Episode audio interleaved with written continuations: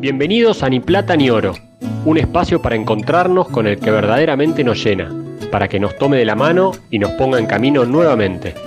Charlaremos con personas que nos dicen, como Pedro y Juan, no tengo plata ni oro, pero te doy lo que tengo. En el nombre de Jesucristo de Nazaret, levántate y camina. Este podcast es a beneficio de los hogares de la parroquia Nuestra Señora del Pilar. Si te gusta, te pedimos que nos ayudes donando a través del link que está en la descripción de cada episodio. Muchas gracias. Arrancamos. Hola a todos, bienvenidos a un nuevo episodio. Hoy tenemos para conversar con alguien muy especial, se llama Martina, ella nació en Perú, nos va a contar un poco de su historia, ahora vive en Estados Unidos con su hija Jimena. Y mi gallo Martín. Y vive con su gallo Martín. Ella, entre otras cosas, en algún momento de su vida vivió en la calle, ahora ya no, aprendió muchas cosas, tiene mucho para dar a los demás Así que bueno, queremos conocerte, Martina, conocer de tu fe y de tu historia. Bienvenida. Gracias. Muy bienvenida, Martina. Gracias, Teresita, que Dios te bendiga. Yo mm, le pido sabiduría a Dios y que me haga recordar todo. Bueno, Martina, queremos para empezar ir un poco a tu historia cuando eras chica, de dónde venís, tu familia. Yo nací en, en el Perú, en Puno, Ahí hay un lago, el lago más alto del mundo, el lago Titicaca. Entonces nos criamos con esas costumbres y después nos vinimos a Lima. Mi mamá, mi familia habla en la Aymara. Vivías en las montañas, ¿no? Sí, sí, en la zona alta, en la zona alto andina. Entonces vimos mucho lo que es llamas, alpaca y después trabajé también con alrededor de esos animalitos. Era nuestra vida, era lo autóctono de nosotros. Y después vinimos a Lima, mi madre tuvo seis hijos, a mi padre lo destacaron igual a Puno, y ahí nació mi otro hermano, mi otra hermana. Somos seis y mi padre... ¿Qué números sos? ¿Más o menos de las más grandes o de los más chicos? Las penúltimas. Ah, la, casi la más pequeña. Las penúltimas. Hay un último y después el otro niño adoptado. Y mi papá lo destacaron allá, ya después en el cuartel Hoyo Rubio, pasó, trabajó y de ahí mi papá falleció creo que yo tenía 12 años, 13 años, no me acuerdo. Y ahí empezó la lucha muy dura. Pero yo recuerdo bastante que mi padre nos enseñó a hacer un, donde están los santitos. ¿Un santuario? Un santuario chiquito. Con la Virgen, él amaba mucho a la Virgen, a la Virgen de las Puertas, que era de su pueblo, del Departamento de la Libertad. Y al Señor de los Milagros, que es el Señor crucificado y mi padre murió, mi mamá siempre nos llevaba a la procesión del Señor de los Milagros a los seis hijos. Antes de morir mi padre, adoptaron a un niño recién nacidito y empezó la, la historia para nosotros. Mi mamá tuvo que trabajar muy duro para poder mantenernos, para poder estudiar. Nosotros Teníamos que salir a vender papa, cebolla, comida, cocinar de madrugada y de ahí ir al colegio. Cuando tu papá ya no ya estaba. Ya mi padre ya había fallecido, lo mataron. ¿Cómo? Quería preguntarte dos cosas, Martina. ¿Cómo que lo mataron? Si es que se puede preguntar. Y después que me cuentes, o sea, teniendo tantos hijos que igual hayan adoptado. Uno adoptó, el ultimito, que se llama Richard. Y a él lo adoptaron. ¿Y cómo lo adoptaron? ¿Cómo fue eso? Lo adoptaron porque mi hermana mayor lo, siempre lo traía al bebito. Eh, la mamá de este niño tenía 12 hijos y mm. vivían en el piso. Nosotros, nuestra condición era muy pobre, pero éramos felices. La familia de Richard era mucho más pobre. Todos dormían en el suelo, en el piso. Y ya, y la mamá era alcohólica. Y entonces lo trajeron un día, una semana, así, y ya murió su mamá de leucemia y se quedó con nosotros el bebé. Y de ahí al poco tiempo muere mi padre. ¿Y qué, y le pasó? Haciendo unas posas en el cuartel Hoyo Rubio, el cuartel de los militares. De repente se derrumbó, no sé si tiraron la bomba, todo, pero se derrumbó todito. Mi padre murió. Entonces vino la policía, los, los militares a avisarle que mi padre murió. Qué triste. Eh, pero eso fue un golpe muy duro. Sí pero no nos derrumbamos porque nosotros no vimos a mi madre derrumbarse. ¿No se derrumbó tu mamá? No, mi mamá no se derrumbó porque tenía la responsabilidad de siete hijos. Su fe fue muy grande. Entonces nos reunió a los siete y dijimos, vamos a salir adelante, vamos a seguir teniendo fe y vamos a trabajar. Claro. Entonces ya empezamos a trabajar, nos levantábamos a las 3 de la mañana, a cocinar y íbamos a vender comida. Ya a las 7 de la mañana regresábamos para ir a la escuela. Y así pasamos. que también seguían yendo a la escuela. Pues sí, seguimos yendo a la escuela de, a una escuela militar. Íbamos de, de policía, militar.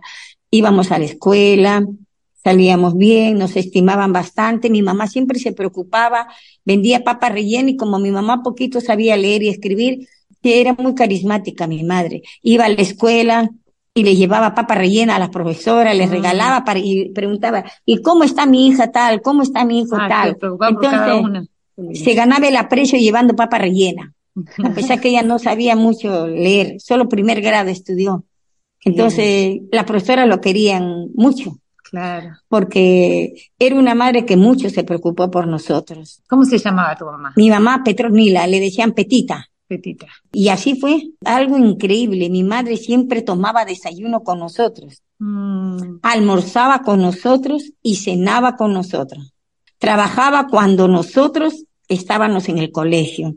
Y en octubre siempre nos llevaba a la procesión a toditos, a los siete. O sea que era una madre muy, muy presente, a pesar de todo Pero lo que poco, tenía que casi nunca ella, poco era de, no nos abrazaba.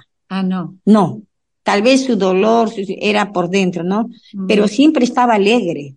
Ella siempre decía que era feliz y siempre decía que la vida hay que vivirla. Los problemas hay que entregárselo a Dios, mm. que Él nos ayuda. Entonces, la fe nos enseñó, nos llevaba a la misa también. Y, así aprendimos nosotros a ganarnos el aprecio de las personas. Ella sabía, por ahí había un carnicero, le regalaba huesos, a otro le regalaba pescado, otro le regalaba papa y así nos alimentaba.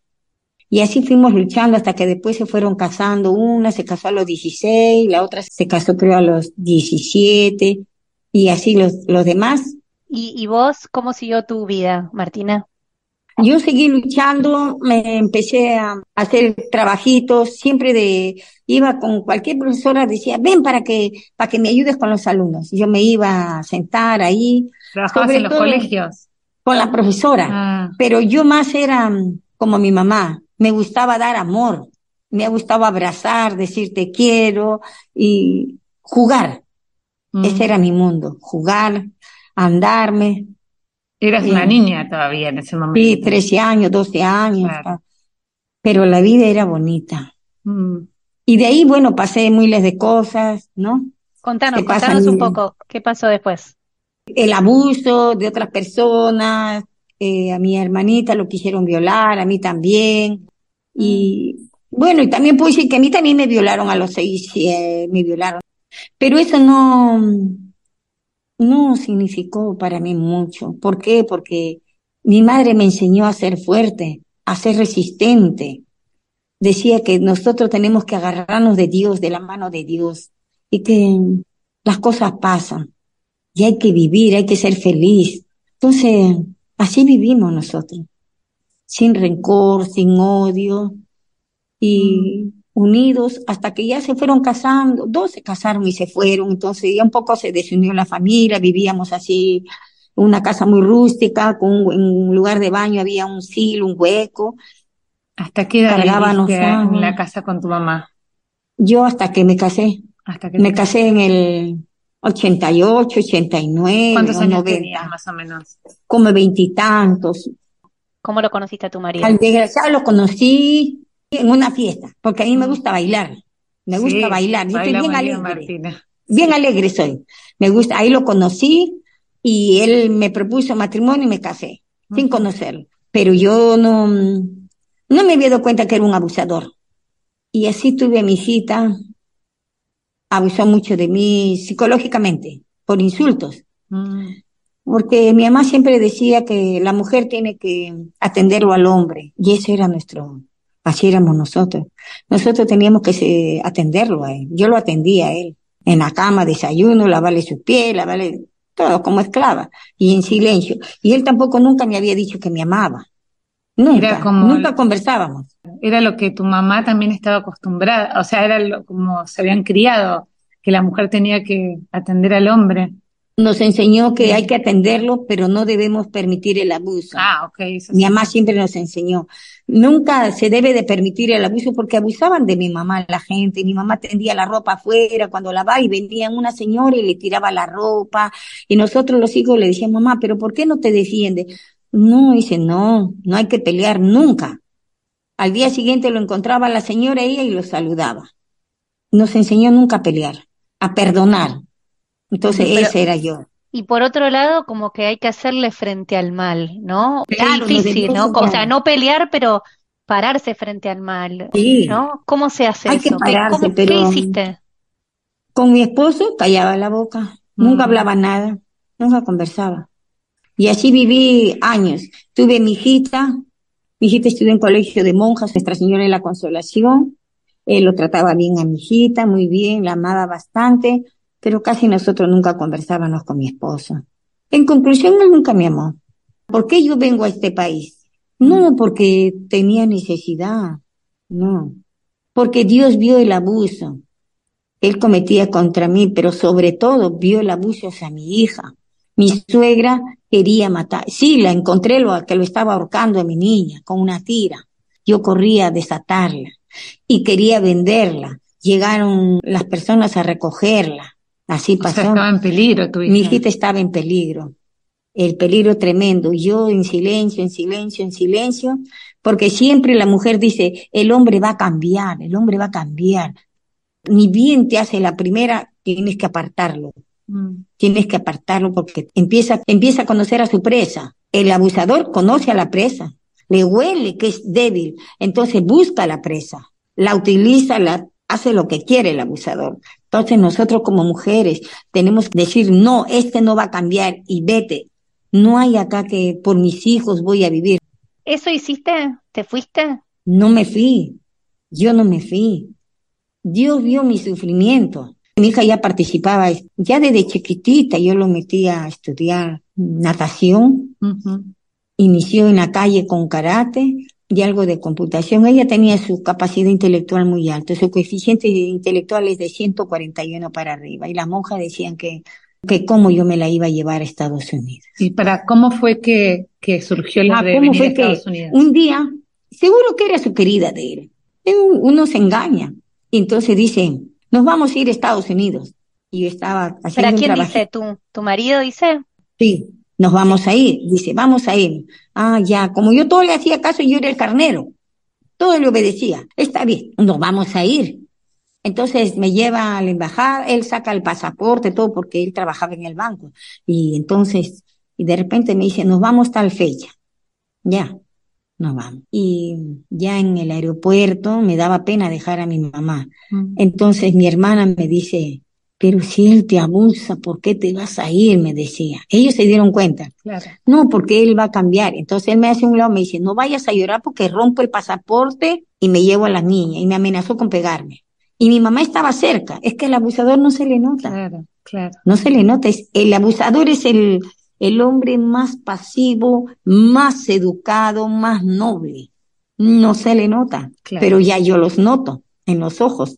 Entonces, ya me salgo, Dios me trae, pero antes de partir, la monja, yo me fui a despedir de la Madre Superiora de la Consolación y me dijo unas palabras muy bonitas. Me dijo, Martina, nunca le va a faltar comida ni dinero a ti. Siempre va a haber alguien quien les va a dar. Nunca. Pero Prométeme que claro. nunca la vas a abandonar. Y se lo prometí, le dije, te prometo a ti, madre, y a mi, a mi Padre Celestial que nunca la voy a abandonar. Vete, me dijo, vete. Y Bueno. vas a ver que las puertas se le abren a ella. Martina, ¿y por qué decís que, que crees que Dios te trajo para aquí, que fue con una ¿Por qué oportunidad que te Dios? dio Él? Sí, porque veía que mi suegra quería Ah, matar a mi niña. Para protegerla de ella, ok. Sí, Dios me saca del país para liberarme, como Dios sacó a los israelitas de Egipto para liberarlos. Igualito me sacó Dios. Dejé a mi madre, dejé todo lo que tenía y me saca, me saca de Perú Dios. ¿Nunca más viste a tu mamá y a tus hermanos? Nunca más pude ver a mi madre ni a mis hermanos, pero le enseñé a mi hija a amarla, por, la amaba por teléfono, mi hijita. Y antes de venir yo le enseñé, enseñé a jugar ajedrez a los cuatro añitos. Ah, No, a los cuatro años aprendió a leer y a escribir. A lo, me dediqué bastante a mi hijita. Mm. Llegaste con tu, con tu esposo también, Yo llegué con mi esposo, llegamos con una mujer de él, y yo pienso que era su querida, él dijo que no, que era una amiga. Mm. Y bajamos de viajaba, viajabas vos, en avión. tu marido, tu hija y una señora que era una mujer, una muchacha que le había pagado el pasaje. Mm. Me dijo que era su amiga, nada más, pero pienso que era su amante. ¿Y llegaron aquí? Llegamos aquí y de ahí llegamos a la pequeña Habana.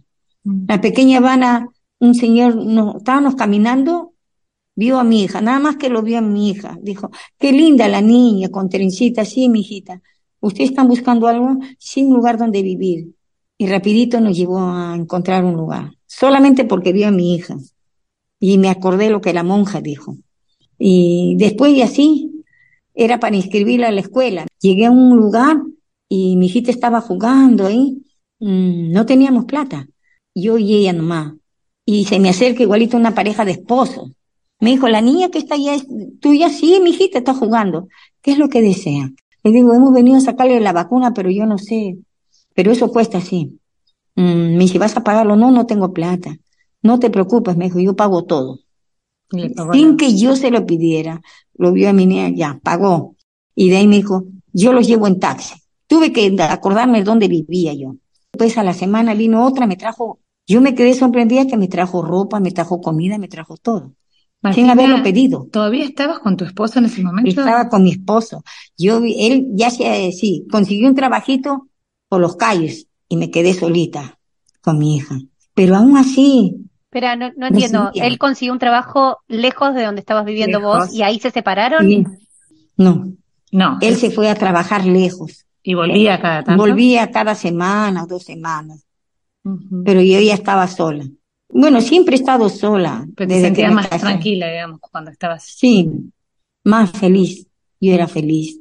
Porque la indiferencia es lo más feo que puede haber, duele. Que tú seas una persona, yo amé mucho a mi esposo. Yo lo amaba mucho a mi esposo. Lo atendía hasta aquí. Pero cuando él se iba, lo extrañaba, pero estaba con mi hija. Mm. Y de allí, y así fui conociendo personas. Yo le enseñé el inglés a ella, sin saber nada. Iba a la calle, salíamos, llevaba su cuaderno de inglés y yo lo paraba a cualquier ser humano y le decía, joven, usted sabe inglés y español, dígame qué dice acá. Y lo empezábamos a resolver. Y así, mm, y así me fui llenando de cosas. Me fueron dando, que yo me quedaba sorprendida.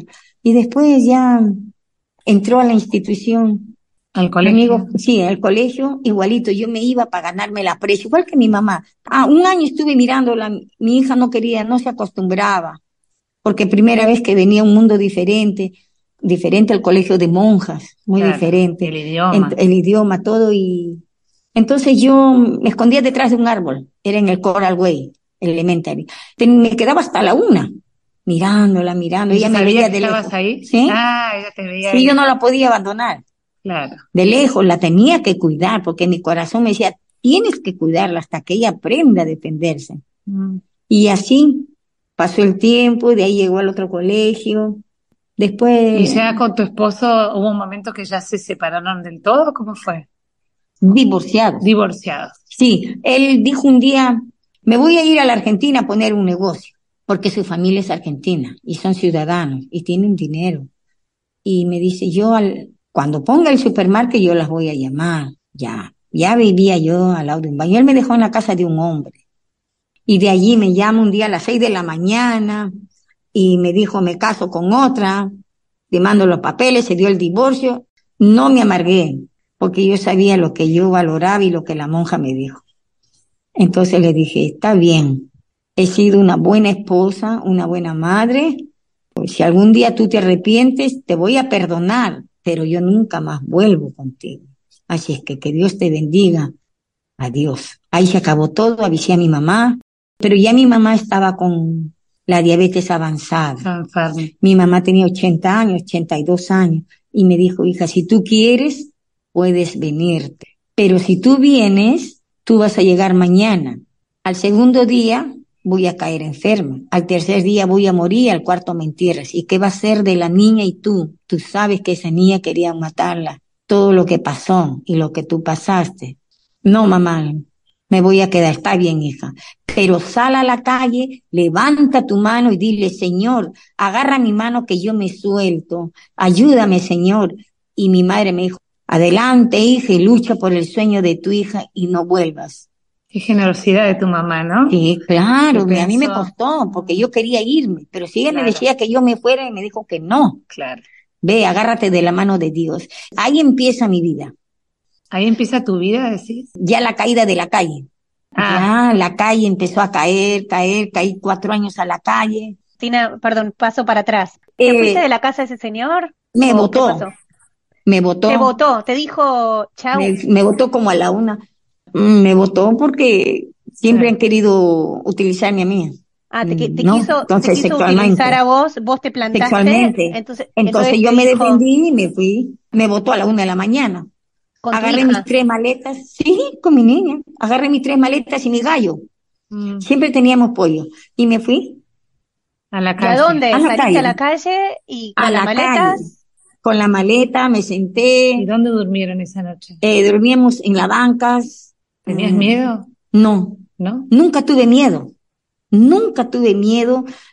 ¿Por qué no tenías miedo? No tenía miedo porque Dios me dio una gran responsabilidad que es mi hija. Mm, Una creación de él la tenía, tenía que yo cuidarla, porque la monja me dijo así, no lo vayas a dejar a tu hija, porque un día Dios te va a preguntar, ¿qué has hecho con la hija que yo te di? ¿Qué le vas a responder? Entonces, eso yo lo tenía aquí en mi cabeza. mm. ¿Qué le voy a responder a Dios?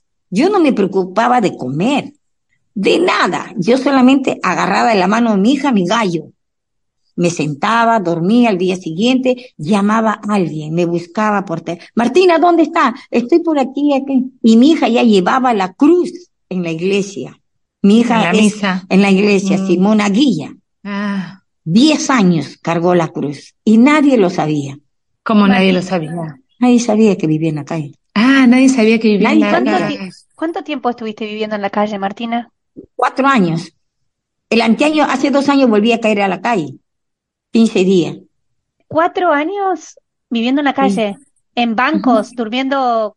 Durmiendo en el banco y a veces me llamaban a la una de la mañana, o sea, así ¿A temporal. dónde te llevaban? Me llamaba un vecino que vivía por el Northwest y la 130. ¿No iban a los shelters esos que hay? Una vez llegué al shelter cuando mi hija estaba en las, en sus clases de universidad, en el college. Eso también fue terrible para llegar al college de ella. Al college, de la, a la Todo le negaban. Sí. Le negaban. Le negaban la entrada al college porque no tenía papeles. Yo me iba a averiguar a los colleges cómo puede ser para que ella estudie en la universidad, cómo podía ser. Y decían, ¿tienes recibo de luz? No. ¿Tienes recibo de la renta? No. ¿Tienes recibo de agua? No. Entonces no tienes nada, no tienen papeles, no puede.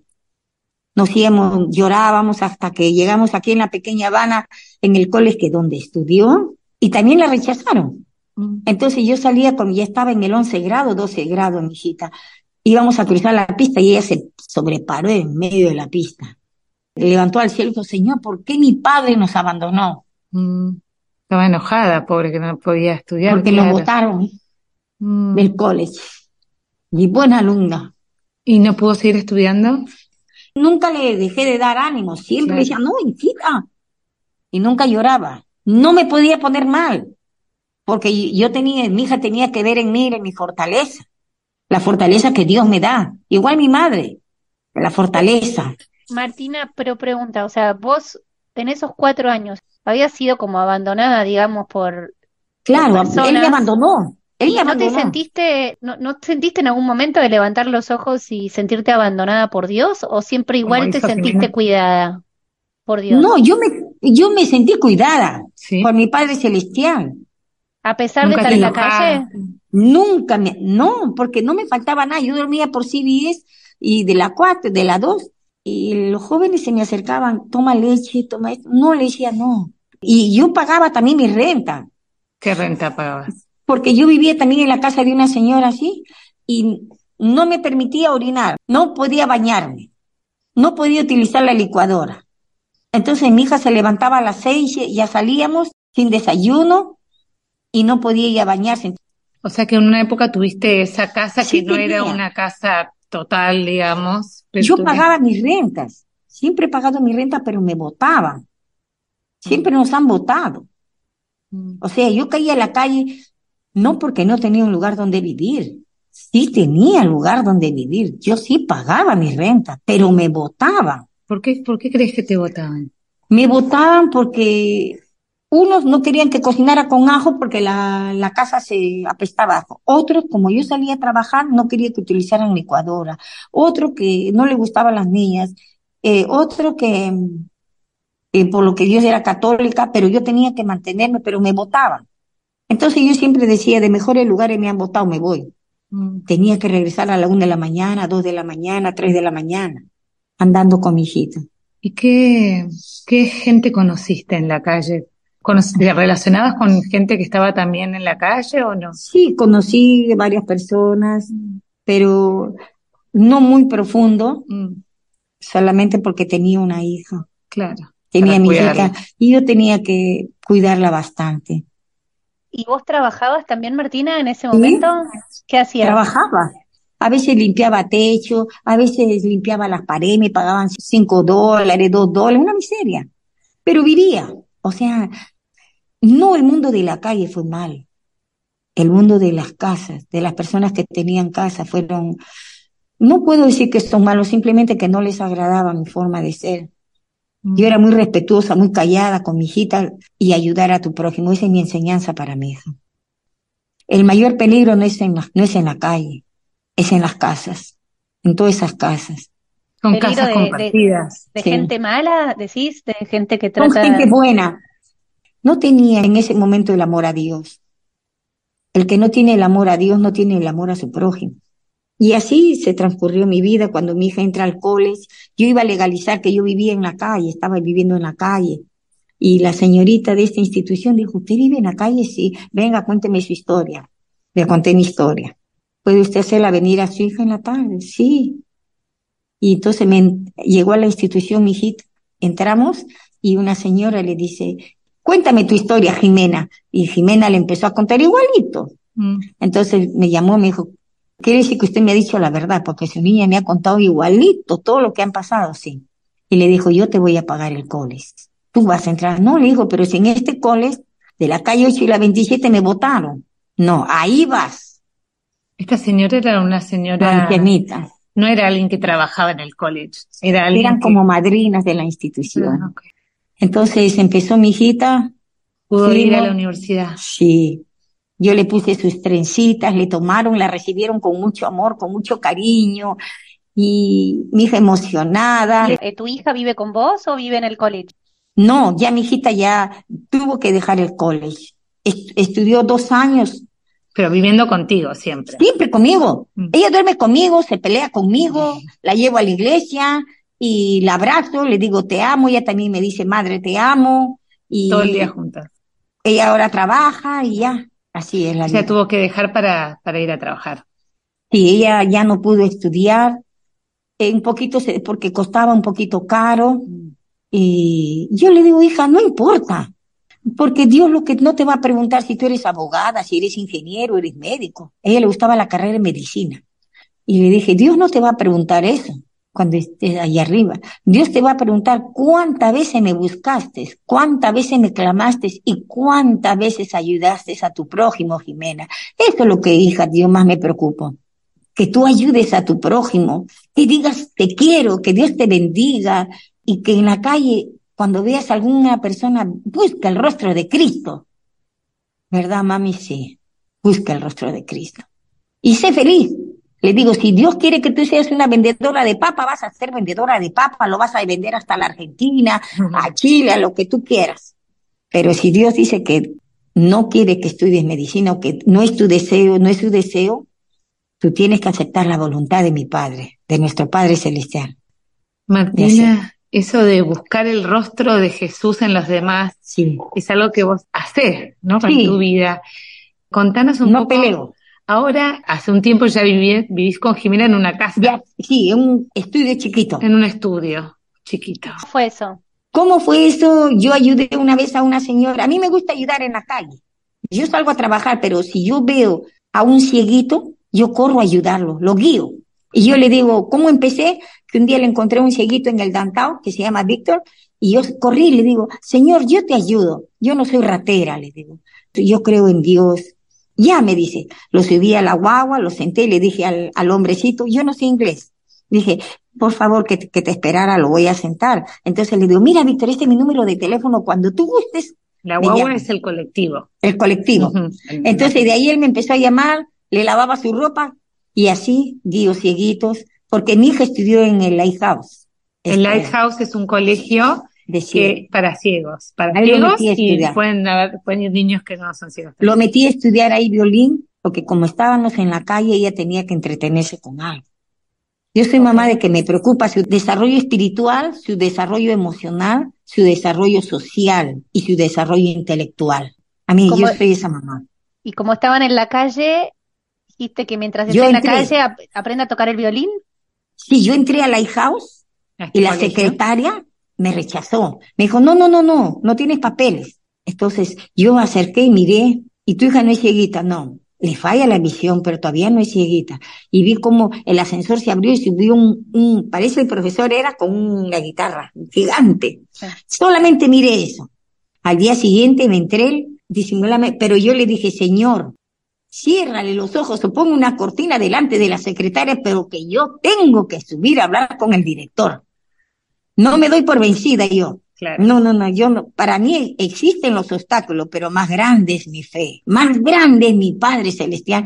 Y Dios pone una cortina. Se abre el ascensor y corrí. Y O no sea- sabía que había cámaras. Y me entré a hablar con el director ¿Y qué al le tercer piso. Le dije, mire, tengo una hijita, mi situación es esta, mi hijita está estudiando karate y es cinturón marrón. Eh, le conté que vivíamos temporalmente en la calle y que fui abandonada y que quisiera que mi hijita para que aprendiera algo, pero ella sabe algo, tocar guitarra, piano. Le tuve que decir la verdad, ella no sabe nada de nada y no sabe que yo he venido. Ella tiene deseos. Entonces me dice, llámela que a las dos y media tiene que estar acá. Y ella salía a dos de la tarde y tenía que esperar wow, eh, bu- ómnibus. Entonces la llamé y le digo, Jimena, tú tienes que llegar a las dos y media acá, mamá, pero si salgo a las dos y la guagua eso, bueno, sal por el, sal por el techo, pero tú llegas. Entonces fui, la esperé, la traje corriendo, entramos y el profesor estaba ahí con un piano.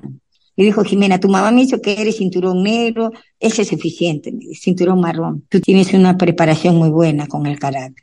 Sí, estoy cinturón marrón. Pronto allá a graduarme, cin- 15 años para llegar al cinturón negro. Mm. Entonces le dice, te voy a tomar un examen. Si tú no me rindes en este examen de tocar el piano, no vas a ingresar, porque acá solo ingresan los niños que tienen problema de la visión. Yo le dije, ella también tiene, pero tienes que saber. Entonces el profesor empezó a tocar y mi hija me mira, le digo, no te preocupes que Jesús va a tocar por ti. Mami, ¿qué? Jesús va a tocar. Concéntrate, solamente mira las manos y di, Señor, toca por mí. Y yo me fui a un rincón, empecé a orar, Señor, toca, Señor, por mi hija. Tú ve, tú sabes nuestra situación, toca por él. Cuando ella lo ve la mano, ella empieza a tocar. Y el profesor le dice, Jimena, tú sabes tocar. Y se rió, no, hijo, yo no sé tocar. Entonces yo le dije, profesor, es que yo le pedí a Dios que, que él tocara. Ay, dije, las mamás, si todas las mamás fueran así, dije, te quedas. Y empezó a estudiar. Wow. Y así, por fe que ella Mm. empezó a estudiar su violín. Y así la tenía entretenida. Y de ahí siempre, y también, bueno, casi no tenía el problema, el asunto de vestirme con ropitas nuevas, así. Siempre ropita usada. Y a mí, personas que se morían me regalaban su ropita. No tengo asco, no tengo problema de nada. Martina, y contanos, ahora vivís en una casa y ¿qué haces todas las mañanas? Mira, yo solo tengo un trabajo. Ujú. que lo tengo 12 años, 13 años. Y ese señor me conoció en la calle y me dio la llave así. Estaba yo sentada no sé en dónde. Me dijo, ¿tú eres Martina? Sí, toma mi llave. Entonces yo digo, ¿pero por qué? Me hayan hablado mucho de ti. Toma mi llave para que me vengas a limpiar dos veces al mes, me laves mi ropita, tienes comida, tienes todo lo que tú quieras. Puedes empezar mañana si tú quieres y, y esa es tu casa cuando tú quieres. Y entonces ese trabajo lo tengo 13 años. Que vas a limpiar. 12 años, dos veces Ah. al mes. Eso es lo único que yo gano mensual. Todos los días yo me levanto y digo, Señor, primeramente yo oro, le agradezco por el día, bendición para el mundo entero, bendición para mis personas que conozco y que no conozco, oro por los mendigos, por los enfermos, por los que van a morir, por las almitas, por los que tienen depresión, por los que están secuestrados, por los que van a cruzar la frontera y por las personas que están en los asilos y así. Oro y le doy gracias por un día más de vida. Y le digo, Señor, ponme una persona para ayudar ahora en mi camino, para ayudar. Tú verás si me paga o no me paga, ese no es mi problema. Tú sabes que solo tengo un trabajo y tengo que pagar una renta. Esa es mi oración todos los días. Y me levanto y salgo a la calle, y ya me llamaron a alguien que me conoció. Y me largo a ayudar y me pagan. O sea que tenés un trabajo fijo y después surgen trabajos así. De la, cae del, cielo. Del cielo. Todos los días cae del cielo. Mm. Hoy día no he trabajado nada, pero lo encontré a mi amigo, un homeless. Le digo, vamos Mariano, te voy a lavar tu ropita. Y le he ido a lavar su ropa. Ya se lo entregué a las siete de la mañana.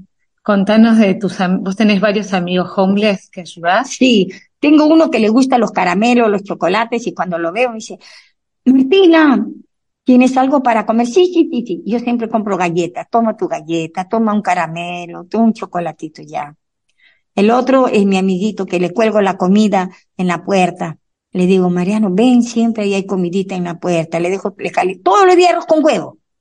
Y le dejo amarrado en la puerta o en una, en la vereda donde yo tengo una mesita, una banquita con su agüita, con todo. y él viene. A Mariano todos los días le dejas una bolsa con su comida amarrada en la puerta de tu casa. si él no está, voy, lo busco, le llevo. ¿Todos los días haces eso? Todos los días. Yo no puedo salir de mi casa si yo no le doy de comer a alguien. Y no, no, te sobra, Martina, para nada. Este... Con lo poco que tenés lo compartís. Y la gente, algunas personas saben que a veces doy, me regalan mi comidita, mi pollito me regalan, me han regalado un pollo a la brasa, me dura tres días, cuatro días y ya. Pero le doy a él pollito a la brasa con arroz con huevo, otro me regaló, hace poquito me han regalado arroz y si hay que parar a otro, otro le doy. Pero todos los días tengo que dar de comer a alguien. Todos los días. Yo no salgo de mi casa si no doy de comer. Que vos es algo que... ¿Por qué tengo? Mm porque yo en cada persona trato de buscar el rostro de Cristo. Yo digo, Jesús va a llegar en su más insignificante disfraz. Así le enseño a mi hijita cuando va al restaurante. Le digo, Jimena, le digo, ella está en, sí, está en un restaurante. Le quieren mucho. Está en la caja. Le digo, Jimena, si alguien no tiene que cómo pagar la comida, págaselo tú. Nunca te olvides que nosotros vivimos en la calle, nunca te olvides toda la gente que nos ha ayudado y las que no nos ha ayudado. Y recuerda, Jimena, que Jesús va a llegar a este mundo en su más indignante disfraz. Tú no sabes que si el que te está pidiendo es Jesucristo. Y si tú no le das, va a decir, ¿cómo no le di de comer a mi Salvador? Mm. Entonces yo siempre tengo que dar. Si yo tengo mi, mi media, me lo quito y lo doy.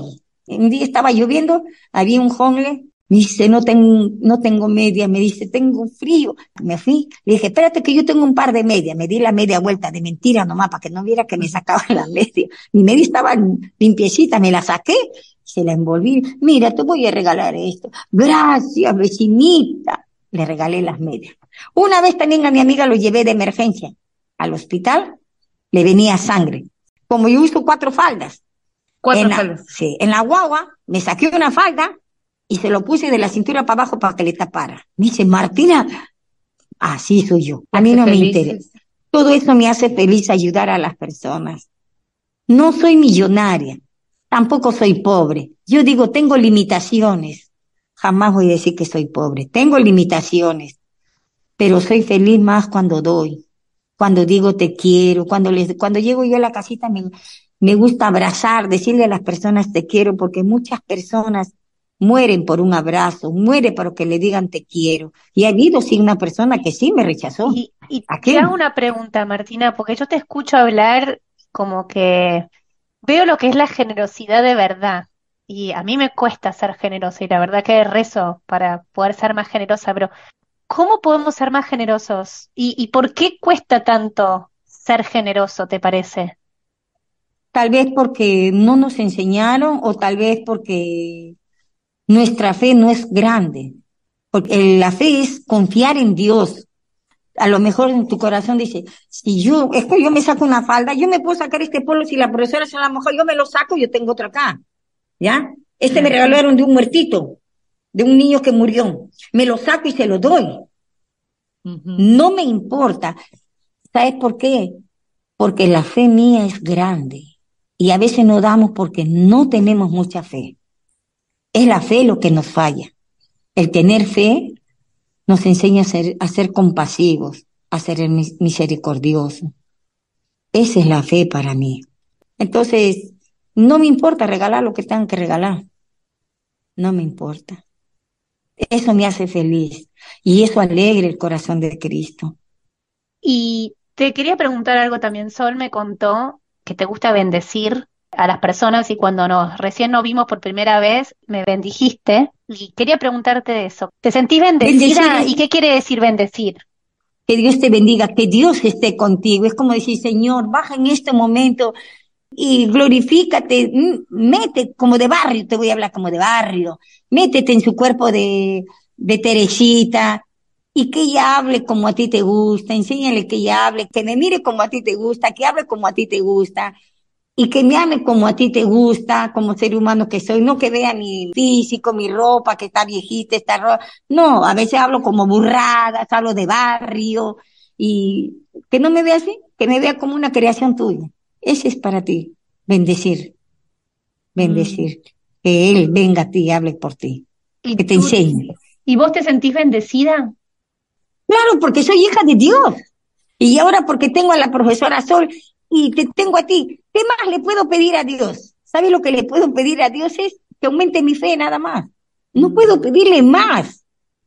A mí lo que me emociona es esa fe que tenés y lo que esa fe genera, ¿no? Eso de, de poder confiar plenamente en la providencia, y de hacerle frente a las dificultades que algunas las contaste muy rápido, pero que son como un iceberg. Lo difícil de todas tus circunstancias, todo lo que fuiste pasando y sin embargo, todo lo que nos enseñás de la fe.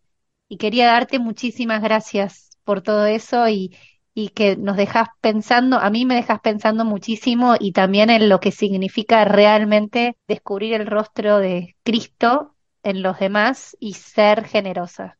Sí, hay que, ahora que viene la Navidad, hay que esperarlo, a nuestro pequeñito Emanuel, nuestro Jesús, con ese corazón limpio. Hay que sacar, como dice, hacer nuestro pesebre, nuestro corazón, sacar todas las pulgas, todos los piojos, todos los rencores, todo y recibirlo con ese amor, porque es nuestro Salvador, el que nos trae el amor, la esperanza, la fe de su Padre. Entonces, es tan bonito. Eso es la Navidad. Darle de comer al que lo necesita y si el que no lo necesita, dale el alimento de decirle, te quiero, que Dios te bendiga, dale un abrazo.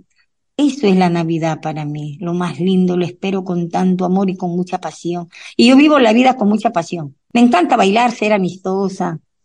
No me molesto, no me peleo, nunca peleo, porque mi fe es inmensa. Así era mi madre. Nunca nos decía, hoy día te botaron tu ropa, te despreciaron, mañana encuentras a la persona y le dices te quiero o lo saluda.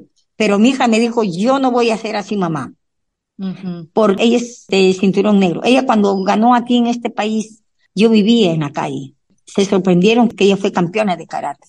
Entonces, mi hija también pasó, no crea, pasó un intento de violación, pasó en, casa, no en la calle. En las casas. Cuando uno vive en la casa, ahí hay más peligro. En las casas, cuando te alquilan los cuartos, ahí hay más peligro en las calles.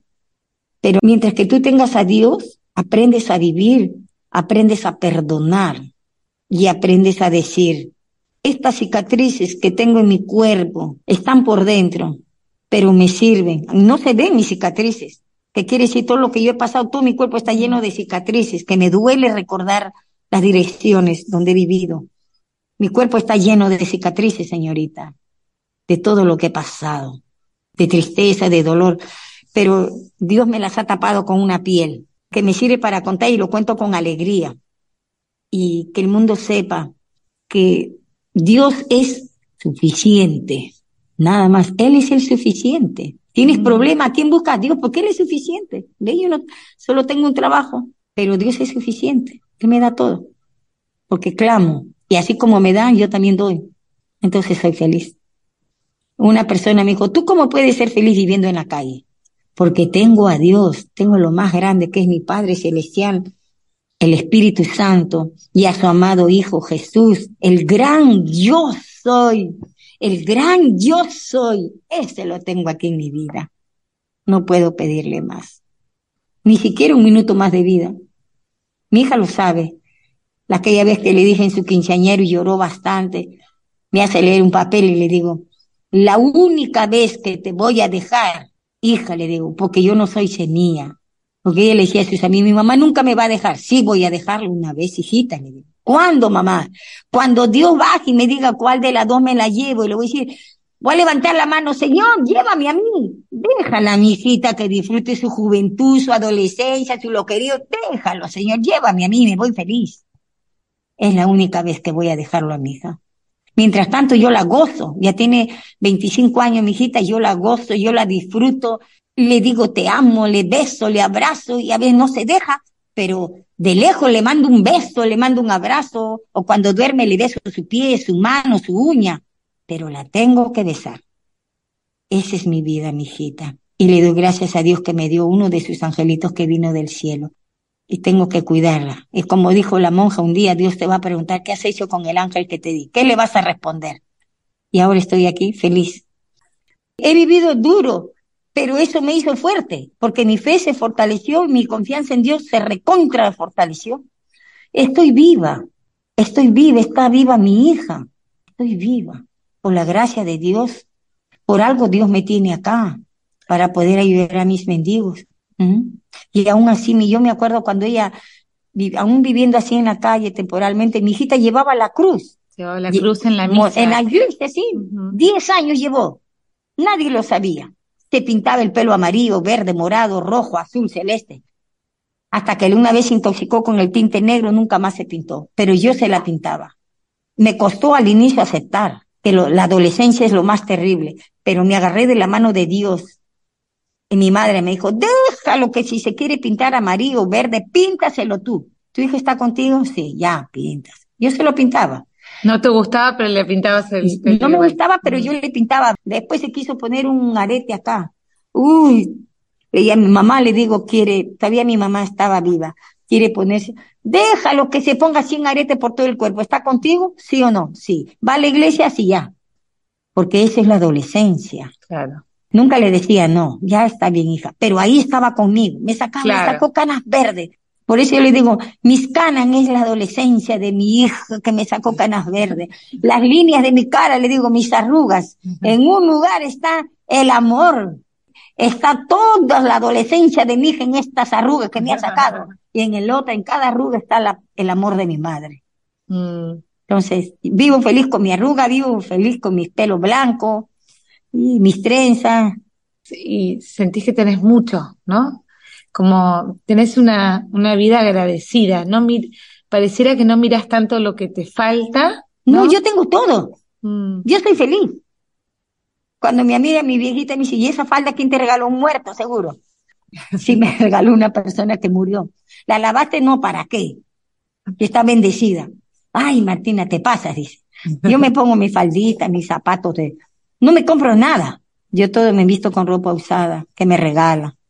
Porque gano poco, juntamos para la renta nomás. Y voy a la iglesia todos los domingos, no le puedo fallar a Dios. Porque Él nunca me falla. Él es el suficiente. Goza todo lo que Dios te da. No pierdas ni un segundo de vivir la vida y decir, gracias asombroso creador por esta vida. Gracias porque me amas a pesar que somos recontra pecadores él nos perdona. Martina, a mí a veces me encantaría poder eh, reconocer más a Jesús en la gente que hay en la calle y a veces me pasa, y lo digo con vergüenza, pero que por ahí veo a muchísimos que están borrachos o drogados y, y a veces me cuesta, me cuesta como decir darles plata, porque digo, por ahí lo van a usar para la droga. No hay que juzgar, porque nadie sabe de qué manera va a venir Jesús a este mundo, porque Jesús también fue homeless, también fue, vivió en la calle andando, andando, andando, siendo el hijo de Dios. Entonces, en cada ser humano hay que ver el rostro de Cristo, recordar sus clavos, que nosotros lo hemos clavado, el que no merecía ser clavado. Entonces, no juzguemos, demos, ayudemos sin mirar a quién se lo damos, pensando solamente en Dios. Significa es que tú das, estás alegrando el corazón de Cristo. Lo que el mendigo haga, lo que el fumón haga, lo que el borrachito haga, ese es el problema entre él y Dios, nada más. Nosotros hay que ser feliz dando. Con lo poquito que uno tiene se da y para ser feliz. Hay que preocuparnos nada más de alegrar el corazón de Cristo. Nada más. Eso es todo. Por eso es que tú te pones un poco incómoda. Tienes que decirle, Señor, aumenta mi fe. Para verte, ¿no? Aumenta mi fe, aumenta mi fe y que en cada ser humano vea tu rostro, Señor. Hoy voy a buscar tu rostro en el mendigo, en el drogadito, en el borracho, en lo que sea. Voy a buscar tu rostro.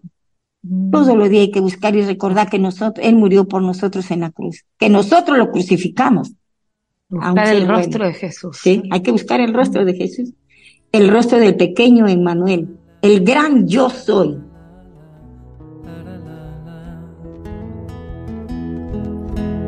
Cuando tuve hambre tú me diste de comer. Estuve en la cárcel pero tú me visitaste. Cuando estuve enfermo tú me viniste a curar. Yo te digo ven, eres bendito de mi Padre. Estuve desnudo y me vestiste con amor. Estuve infectado y no me rechazaste. Fui niño en la calle y me acogiste en tu hogar. Yo te digo, ven, eres bendito de mi Padre.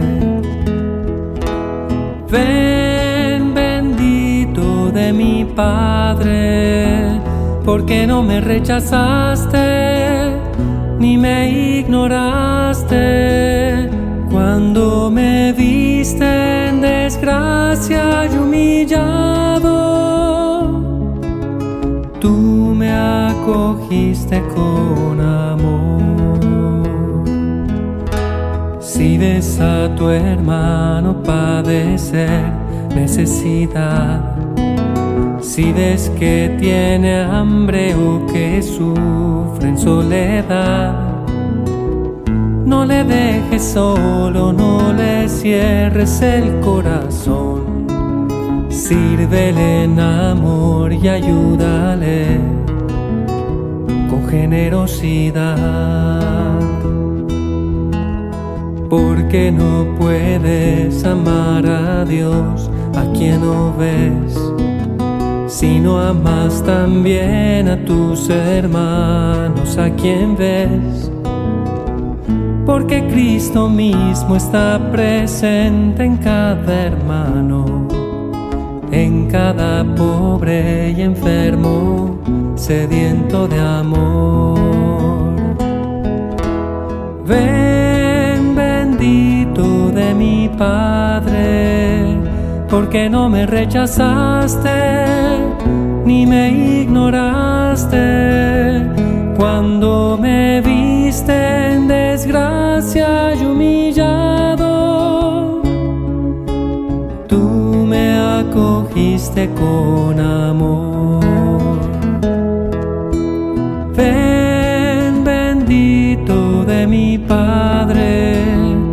Porque no me rechazaste ni me ignoraste cuando me viste en desgracia y humillado. Tú me acogiste con amor. Tú me acogiste con amor.